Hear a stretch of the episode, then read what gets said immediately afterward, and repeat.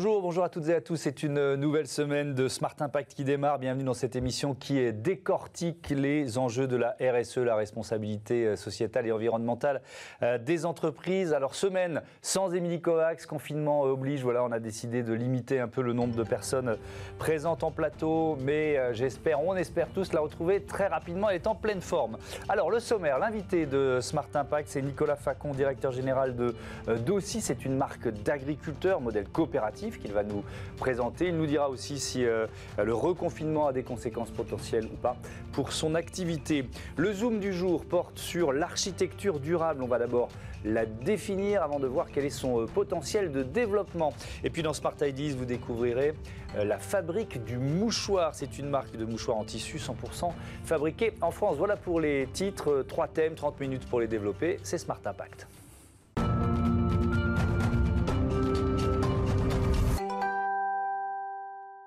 Bonjour Nicolas Facon, bienvenue. Bonjour. Vous êtes donc le directeur général de Dossi. Euh, à première vue, et on va parler forcément de cette actualité reconfinement, on se dit le secteur de l'alimentaire, de l'agroalimentaire n'est pas forcément impacté par, par ce qui se passe. Est-ce que c'est est -ce c'est vrai? Alors c'est en partie vrai, puisqu'effectivement euh, les Français ont toujours besoin de manger, donc euh, c'est notre, c'est notre mission première, hein. c'est de, pour nous en tout cas de, de produire et de mettre à disposition des légumes toute l'année. Donc on a eu une accélération des ventes hein, au moment du confinement, parce que les gens ont, eu un phénomène de stockage, et puis une partie de l'activité qui était en collectivité, hein, en restauration collective, s'est reportée en fait sur, euh, sur les grandes surfaces. Donc on a eu une, accélération des ventes. Mhm. Pour autant, oui, on a aussi des impacts négatifs, hein, puisque euh, ce qui est produit, par exemple, pour les collectivités, ne peut pas toujours être euh, euh, recommercialisé en fait au niveau du grand public. Hein. C'est pas forcément les mêmes produits, les mêmes mmh. conditionnements. Donc, on a quand même été impacté. Mmh. Voilà.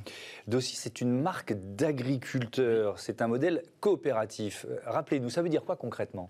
Alors, d'abord, Dossi, c'est une marque qui est, qui est connue des Français. Hein. Elle est présente dans un foyer sur deux, donc mmh. une forte notoriété. C'est une preuve de confiance.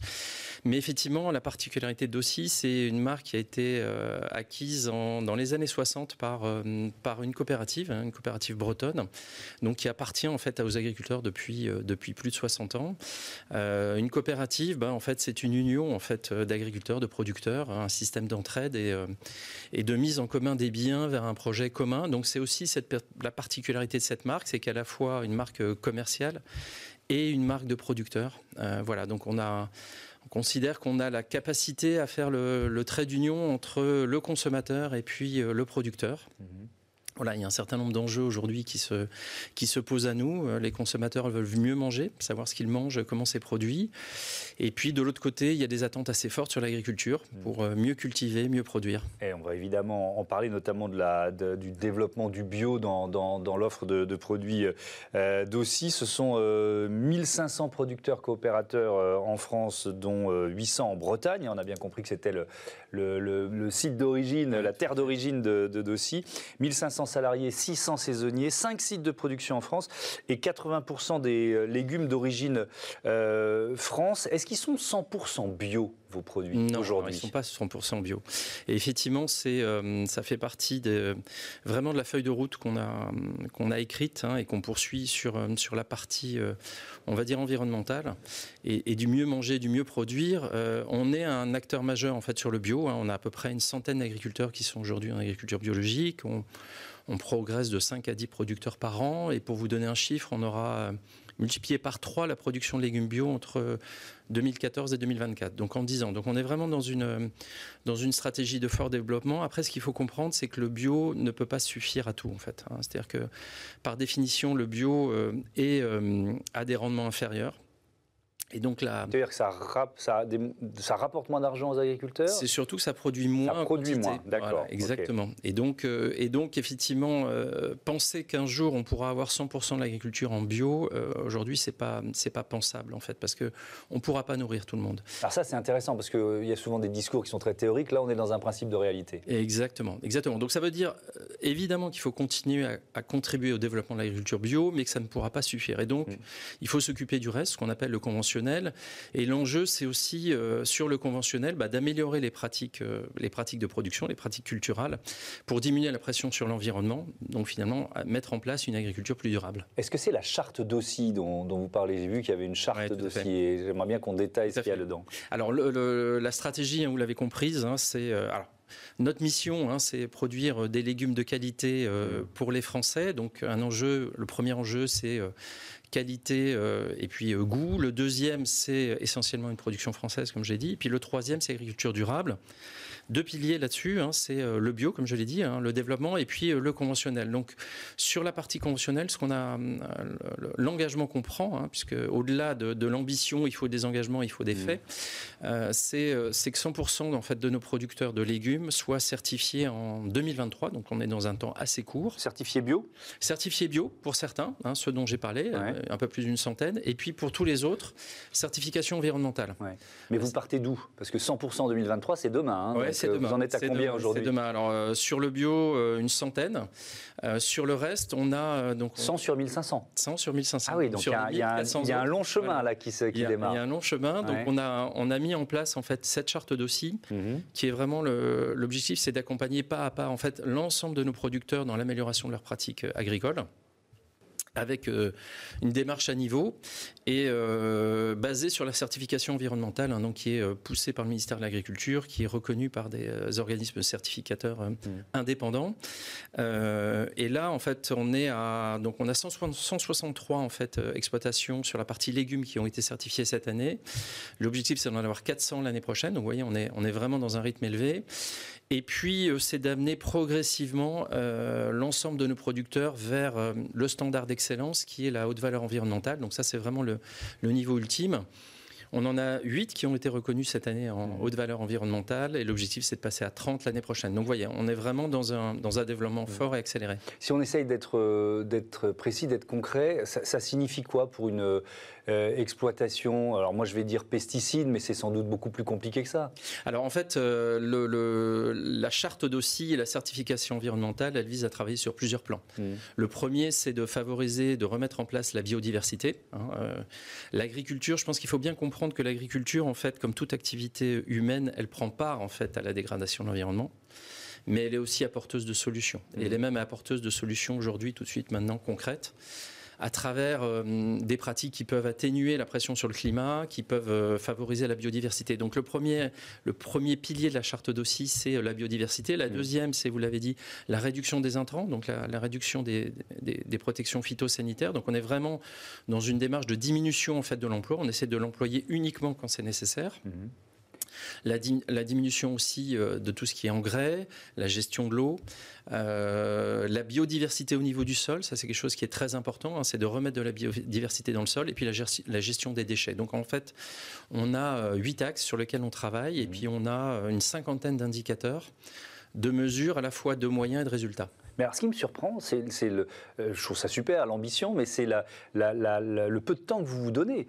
Parce que j'avais cru comprendre que faire basculer une exploitation du, conventionnel euh, au bio, ça prenait euh, plusieurs années. Donc, comment, vous, comment vous accélérez le calendrier d'une certaine façon? La nature, elle est là. Hein, elle, vous la connaissez mieux que moi, d'ailleurs. Oui, non, mais sur le bio, on, a, on est présent sur le bio depuis plus de 15 ans, en fait. Donc, on est mmh. vraiment dans un cheminement. Vous avez raison, en fait, la conversion bio propre, en fait, hein, c'est à partir du moment où l'agriculteur décide de, de basculer en bio, il faut trois ans pour convertir une mmh.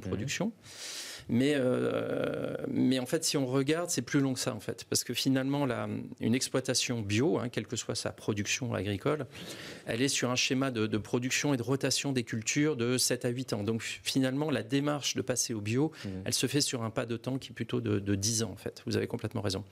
Pour ce qui est de l'agroécologie. Mais alors, pardon, je vous interromps. Euh, comment vous passez de 150 à 1500 Vous voyez ce que je veux dire? Oui, tout à fait. Bah, là, il faut, en ans, euh, il faut, en fait, il faut travailler sur une double temporalité c'est-à-dire qu'à la fois, il faut travailler sur un horizon de temps de 10 à 20 ans, hein, mmh. quand on travaille euh, sur la production agricole.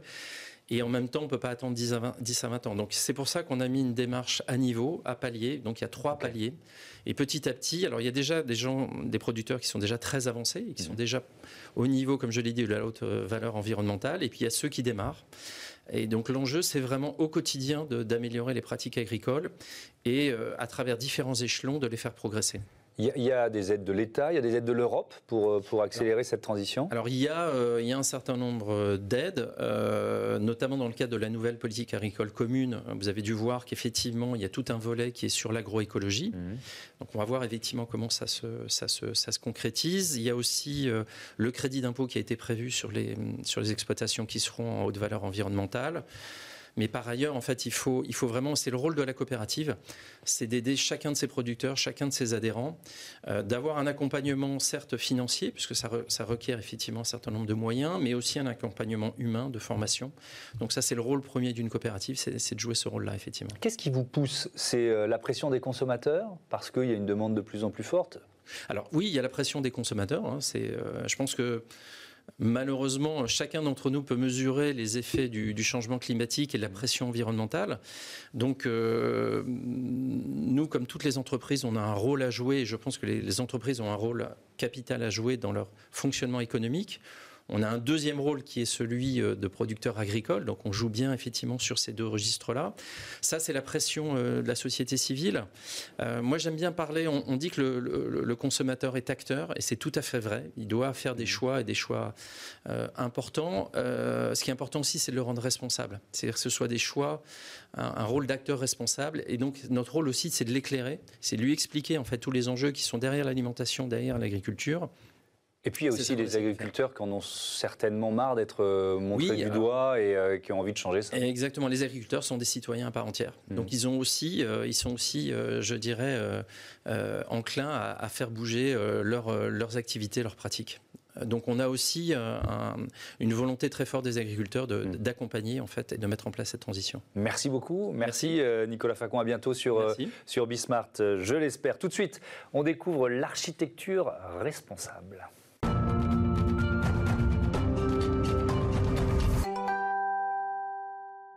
C'est un zoom sur l'architecture durable que je vous propose euh, maintenant avec euh, Antoine Aubinet, qui est le fondateur de euh, Bellastock. Bonjour, vous êtes en visioconférence depuis les Alpes. Merci d'avoir accepté notre, notre invitation. Bah, je vous propose de présenter Bellastock tout simplement pour, pour commencer. on parlait à l'instant de la coopérative agricole. C'est une coopérative d'architectes en quelque sorte? Oui, exactement. Euh, Bellastock a maintenant 15 ans. Euh, on l'a créé, on était en école d'architecture. Euh, au début, c'était une association pendant très longtemps, euh, portée sur la question du faire, de reconnecter les architectes au terrain et mettre bah, les, mains dans le cambouis et tester, éprouver par eux-mêmes. Et puis, au fur et à mesure, on a transformé ça en société coopérative d'intérêt collectif. Ça a son importance. Mmh. Et aujourd'hui, on est une coopérative de 12 architectes. Et on compte dans notre équipe des architectes, des ingénieurs, euh, et euh, une juriste pour nous accompagner sur tout ce qui est euh, le volet administratif. Alors allons-y, cette notion d'intérêt collectif, ça, ça veut dire quoi? Bah, elle est importante cette notion puisque ça veut dire que Bellastock s'implique dans des projets notamment de formation. On travaille avec les écoles d'architecture et bah, c'est d'intérêt collectif que de, travailler sur, sur former les nouveaux et les futurs architectes. Et c'est également d'intérêt collectif que de faire des recherches euh, et travailler euh, notamment euh, et de conseiller les politiques publiques pour faire évoluer le, monde de l'architecture et puis l'emmener petit à petit vers quelque chose de plus frugal et plus écologique. Donc c'est là où la notion d'intérêt collectif pour Bellastock est importante, c'est de travailler également pour les pouvoirs publics et pour les écoles. L'architecture engagée, responsable, durable, on peut employer ces, ces différents adjectifs. Euh, concrètement, ça change quoi? Expliquez-nous. Bah, euh, c'est une approche de l'architecture, c'est une manière de, faire ce métier et, cette discipline euh, en prenant en compte, par exemple, la, question des ressources. Comment est-ce qu'aujourd'hui, bah, je, suis conscient du, contexte, de l'épuisement des ressources et comment je fais avec, comment je réemploie, comment je récupère. Euh, ou comment est-ce que je vais travailler avec des matériaux qui sont plus sains comme euh, les bio et les géosourcés, la construction en paille, en terre, qu'on utilisait euh, il y a encore longtemps et qui finalement petit à petit les savoir-faire se sont perdus. Comment est-ce qu'on le remet au goût du jour? Puisqu'ils ont leur intérêt, ils peuvent cohabiter avec des, matériaux plus contemporains. Donc il y a cette question de l'épuisement de ressources et il y a également en architecture la capacité via des projets à faire société, à faire se rencontrer des gens sur des chantiers, à interroger des personnes sur leur, sur leur, quartier, leur, quartier qui est en train d'évoluer. Et tout ça, donc la question des, ressources et la question de faire société via l'architecture, c'est quelque chose qui, euh, qui aujourd'hui euh, doit faire sa place et qui doit questionner euh, les nouvelles générations d'architectes pour bah, remettre ces sujets au, cœur de, notre métier et faire évoluer un petit peu le, le métier d'architecte qui qui petit à petit s'est un peu décharné et, qui euh, bah, nous a obligés à, nous intéresser qu'à des questions de normes et euh, des questions de volume capable. Euh, aujourd'hui, c'est plus large ce que, ce que le métier d'architecte doit embrasser dans ses considérations et les problématiques qu'on doit, doit prendre en compte pour projeter et faire des projets. Est-ce que vous avez un projet, parmi d'autres, hein, mais qui, qui symbolise un petit peu ce travail? Alors, oui, pardon. si si je dois prendre un projet euh, qui euh, illustrerait cette approche, euh, on est du côté du, du Clos Saint-Lazare, à Stein. on est dans le cadre d'un renouvellement urbain, c'est-à-dire qu'on est en train de, modifier, modifier le quartier, on enlève des tours, on reconstruit des espaces publics. Et donc on a appelé Bellastock pour travailler justement sur cette question de, on détruit certaines tours du quartier, on doit faire des espaces publics. Comment est-ce qu'on pourrait utiliser la matière euh, de ces tours pour construire les espaces publics du quartier. Donc on a, lancé un processus, on s'est installé sur place, on a délimité euh, une zone où on a commencé à récupérer les murs en béton des appartements et euh, commencer également à récupérer du, béton issu des déconstructions. Ce qu'on a fait, c'est que dans ce lieu, on a fait des tests, on a fait des prototypes, donc on a aménagé des types de sols en béton, on a fait un local à vélo à partir des murs des appartements, et on a profité de ce lieu pour euh, former des gens du quartier. Donc on allé voir la régie de quartier qui travaillait plutôt sur les espaces verts et qui travaillait avec des, gens euh, en insertion. Et on a ramené des tailleurs de pierre de chez Bellastock qui leur ont appris les gestes pour revaloriser du béton et pouvoir l'intégrer dans des, dans des nouveaux euh, euh, espaces publics. Et donc ce lieu, euh, l'été, une fois que les prototypes étaient réalisés pendant l'hiver, on donnait les clés à une association habitante qui venait occuper le lieu et notre conteneur qui, qui avait les outils pendant l'hiver se transformait en cuisine et ça devenait un stimplage où il y a eu près de, 200 habitants du quartier qui sont venus et qui ont pu s'intéresser et comprendre bah, c'est quoi les enjeux autour de cette matière qui circule dans, notre quartier? Qu'est-ce que qu'est-ce que ça implique de la garder sur place? Comment est-ce qu'on peut la revaloriser? Et euh, finalement, c'était un lieu de discussion où on a pu parler d'architecture et de récupération avec finalement euh, le grand public. Donc il y a ce projet symbolise vraiment euh, l'intérêt qu'on peut avoir à conserver la matière sur place. Alors justement, je voudrais qu'on rentre dans le détail économie circulaire. Ça, euh, tous les matériaux qui sont sur, euh, dans, une tour qu'on détruit sont réutilisables ou alors il y a un tri qui est compliqué à faire? Alors il y a bah, là, en l'occurrence, c'est une, une construction qui date des années 70, donc c'est quasiment 90% de béton. Donc c'était c'est un des enjeux pour nous aujourd'hui de Balastock, c'est de s'interroger, ça fait 50 ans qu'on bétonne, comment est-ce que le béton peut devenir une, filière euh, de réemploi? Après, on a toutes sortes de bâtiments qui datent d'époques très différentes, et on va récupérer euh, des pierres, on va récupérer du bois. Là, en l'occurrence, sur ce quartier, c'était du béton. Après, ce qui est plus dur à récupérer, bah, ça va être des, euh, des fenêtres en alu, ça va être euh, qu'est-ce qu'il y a d'autre comme type de gisement? Tout ce qui est radiateur, tous les, lavabos. Bon, c'est très compliqué de faire de l'espace public avec des, matériaux qui sont utilisés pour euh, l'aménagement intérieur. Mais à chaque bâtiment, euh, Bellastock va trouver du potentiel et va travailler sur le projet d'après pour voir comment est-ce que cette matière peut être réemployée et trouver l'exutoire adéquat. Donc c'est pas très compliqué le, réemploi, il faut juste connaître bien le gisement de départ, connaître le point d'arrivée et le projet qu'on doit euh, élaborer à la fin. Et puis après, on mise sur la créativité et l'inventivité des architectes de Bellastock pour voir où est-ce que ces matériaux euh, pourront avoir une seconde vie. Mais est-ce que vous êtes si nombreux finalement dans, ce milieu de l'architecture à, promouvoir euh, ces pratiques et d'une manière générale, ça, se rejoint Comment vous êtes reçu, vous, par les autres architectes? Alors, bah, c'est en train de bouger. Clairement, il y a de plus en plus de, structures qui sont en train de s'intéresser au réemploi. Bellastock est, est, un des précurseurs en France. Euh, clairement, on a commencé dès 2012 et on a euh, fait une recherche pour l'ADEME qui s'appelle Repart, où finalement on a essayé de comprendre tous les outils dont on avait besoin pour passer de une démolition, ce qu'on faisait auparavant, à une déconstruction sélective. Comment est-ce qu'on récupère des morceaux d'un bâtiment et comment est-ce qu'on les réinjecte dans un projet. Et on a établi euh, un panel d'outils, de, de, règles qu'on a partagé avec nos confrères, puisque c'était une étude pour l'ADEME. Et aujourd'hui, euh, c'est de plus en plus euh, fréquent de voir des agences d'architecture qui intègrent du réemploi dans leurs projets. Euh, on, a, on, a, fait la preuve que ça avait des qualités architecturales indéniables, que ça permettait de conserver l'histoire d'un lieu, que ça donnait directement du cachet et que ça avait quelque chose d'intéressant d'un point de vue esthétique et, et sur l'aspect architectonique. Et puis, on est en train de se rendre compte que bah, les élus s'y intéressent.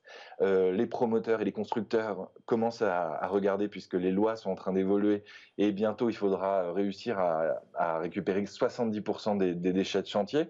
Donc le réemploi devient une vraie solution et euh, bah, c'est tout l'intérêt d'avoir défriché le sujet euh, avec Bellastock, c'est que ça a permis de lancer dans le monde du, du BTP un mouvement autour du réemploi et aujourd'hui c'est clairement une des activités où Bellastock se développe le plus. Merci beaucoup, merci euh, Antoine Aubinet. On voyait qu'il y avait du soleil là manifestement dans les Alpes, donc euh, profitez-en, hein, euh, profitez de votre heure de sortie quotidienne, hein, puisqu'on est tous reconfinés. Merci beaucoup, bon vent à, à Bellastock. Tout de suite, je vous propose de mettre une start-up à l'honneur.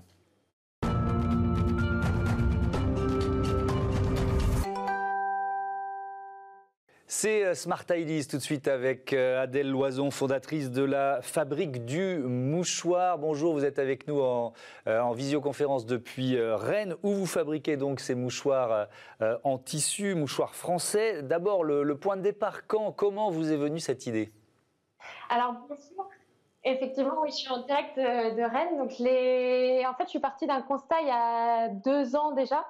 Euh, qu'il euh, n'y avait plus vraiment de mouchoirs en tissu qui étaient fabriqués en France. Et en plus de ça, en faisant mes recherches, euh, je suis tombée sur un, chiffre complètement astronomique. C'est qu'en France, tous les ans, on jette plus de 30 milliards de mouchoirs en papier à la poubelle. donc là, moi, j'ai parlé autour de moi de mon idée de faire des mouchoirs en tissu et j'ai remarqué que les gens, ça leur dégageait beaucoup d'émotions. Il y a un petit côté euh, Madeleine et que les utilisateurs Alors, le son est pas de très mouchoirs en tissu. La liaison n'est pas super, mais j'espère que vous m'entendez bien. Oui, oui. Il y a un petit côté Madeleine de Proust. Euh, c'est vrai, quand on parle mouchoir en tissu, on a l'image de son, de son grand-père qui déploie un truc immense à carreaux. Là, euh, vous voulez déringardisez un petit peu le mouchoir en tissu? Oui, c'est ça l'idée. Je pense que aujourd'hui, euh, le mouchoir en tissu, il fait complètement sens parce qu'il est aussi, euh, il y, a de multiples usages, si vous voulez. On n'utilise pas forcément un mouchoir quand on a un rhume. On l'utilise quand on a des émotions, euh, que ce soit des, grandes joies, des petites peines, aussi quand on transpire un petit peu, quand on fait du sport. Donc, je pense que le, le mouchoir de nos grands-pères, qui est un peu ringard, euh, il a euh, tout à fait le droit d'être euh, modernisé aujourd'hui. Oui. Alors, on, vous affichez un mouchoir 100% français, mais il n'y a, plus de filature en France. Comment, comment vous faites? Alors, le mouchoir, en fait, bah, je, vais vous le, je vais vous le présenter. Ça, c'est le premier. je, les, ai reçus hier, donc ils sont confectionnés en France. Ce que j'ai choisi, c'est de faire un mouchoir qui soit fait à partir de lin français. Donc il faut savoir que le lin, c'est une plante qui pousse en France, entre la Normandie et le Nord-Pas-de-Calais, euh, qui ne nécessite pas de, produits phytosanitaires ou, d'irrigation particulière, donc ça pousse un peu tout seul. Et aujourd'hui, effectivement, euh, le lin n'est plus filé en France parce qu'il n'y a plus de filature de lin en France aujourd'hui. Euh, en 2021, il y a, des, il y a, il y a plein d'initiatives qui se mettent en place pour relocaliser la filière lin. Mais en tout cas, le lin qui est utilisé pour les mouchoirs, il est tissé en France à côté de l'île. D'accord. Bah, vous pouvez nous les montrer. Il faut les monter assez haut parce que vous savez, sur notre chaîne, il y a plein de. Le, bas d'écran, il est hyper euh, occupé. Donc, euh, donc, ça, vous dites que c'est le premier. Ça veut dire qu'il y a. Montez-le, montez-le à hauteur du visage pour qu'on le voit bien, votre, euh, votre mouchoir. Il, y a, plusieurs modèles, c'est ça? Ah. C'est le premier. Donc, en fait, aujourd'hui, il y a deux modèles. Donc, ça, c'est le premier. Et le deuxième, c'est un bleu céladon. En céladon, d'accord, la couleur céladon.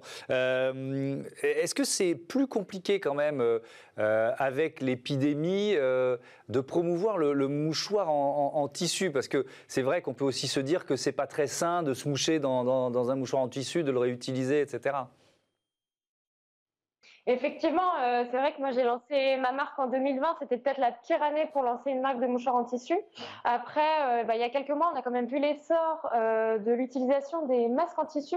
donc je pense que si on, apprend tous à changer nos habitudes, à faire attention aussi à l'hygiène, et qu'un mouchoir en tissu, s'il est bien utilisé, si on se lave bien les mains comme on a l'habitude de faire, il euh, n'y a pas vraiment de souci. En plus de ça, voilà, moi j'ai parlé avec euh, des médecins autour de moi qui sont pas plus choqués que ça euh, de l'utilisation du mouchoir en tissu. Encore une fois, c'est un mouchoir qui est positionné comme accessoire, c'est-à-dire que c'est un mouchoir qu'on va avoir avec nous non seulement quand on est enrhumé, mais aussi au quotidien pour bah, tous les moments où on a besoin d'un petit carré de tissu dans notre poche. Oui, ils sont, agréables euh, au toucher, jolis à regarder. Il y a un côté un peu mode aussi que vous visez? Exactement, l'idée c'est euh, de faire euh, du mouchoir en tissu un accessoire de mode. là, ce que je vous ai présenté, c'est l'idée c'est d'en faire un accessoire qui soit très sobre, en même temps bah, de promouvoir le savoir-faire français parce que euh, bah, en fait avec ce mouchoir en tissu vous revendiquez aussi euh, le fait de, bah, d'acheter euh, du made in France de promouvoir un savoir-faire qui était en train de disparaître. Et aujourd'hui je pense qu'on en a besoin et donc, vous nous l'avez dit, ce sont des mouchoirs en lin qui sont assez peu gourmands. c'est une plante qui est peu gourmande en, eau. Vous travaillez avec des producteurs français. comment, comment ils vous ont accueilli Ils se sont dit chouette, quelqu'un qui relance le, mouchoir, le mouchoir en tissu? Ah, je vous ai pas bien entendu. Je vous demandais comment les, producteurs de lin vous avaient accueilli. Alors moi, j'ai pas été directement en contact avec les producteurs de lin. Euh, par contre, euh, j'ai des, très bonnes relations avec le, tisserand euh, qui est basé dans le nord de la France. quand je suis allée le voir la première fois pour lui expliquer mon projet, il trouvait ça euh, assez rigolo. Euh, le lin qui est utilisé, en fait, à la base, il est plus utilisé pour euh, la confection de, linge de maison. Donc, c'est quelque chose qui est très doux, très résistant. Et, quand je lui ai dit, voilà, moi, je, compte faire des mouchoirs, j'ai vu que bah, vous, votre entreprise, c'était une entreprise de patrimoine vivant. J'avais vraiment envie de travailler avec eux. il m'a fait en sorte de me trouver la meilleure qualité de lin pour que je puisse faire des tests. Euh, et, voir que ça marchait. Donc euh, au début, c'est vrai que quand je suis allée voir aussi mes ateliers de confection, ils trouvaient ça assez rigolo. Après, ils sont basés à côté de Cholet, donc il y avait aussi euh, toute une histoire et les personnes qui m'ont aidé dans la confection de ces mouchoirs, elles étaient euh, par le fait que j'essaie de, relancer euh, justement bah, le mouchoir en tissu. Merci beaucoup, merci Adèle Loison, bon vent euh, à la fabrique du mouchoir. Voilà, c'est la fin de cette émission. Forcément, c'est un peu plus compliqué avec les liaisons de visioconférence. Il y a des petits soucis techniques qu'on règle au fur et à mesure. Merci à toutes les équipes de Bismart qui sont en régie. Merci à Olivier, Olivier Ayer et Dobré, je le dis dans l'ordre, qui m'accompagnent pour la préparation de cette émission. Salut à demain.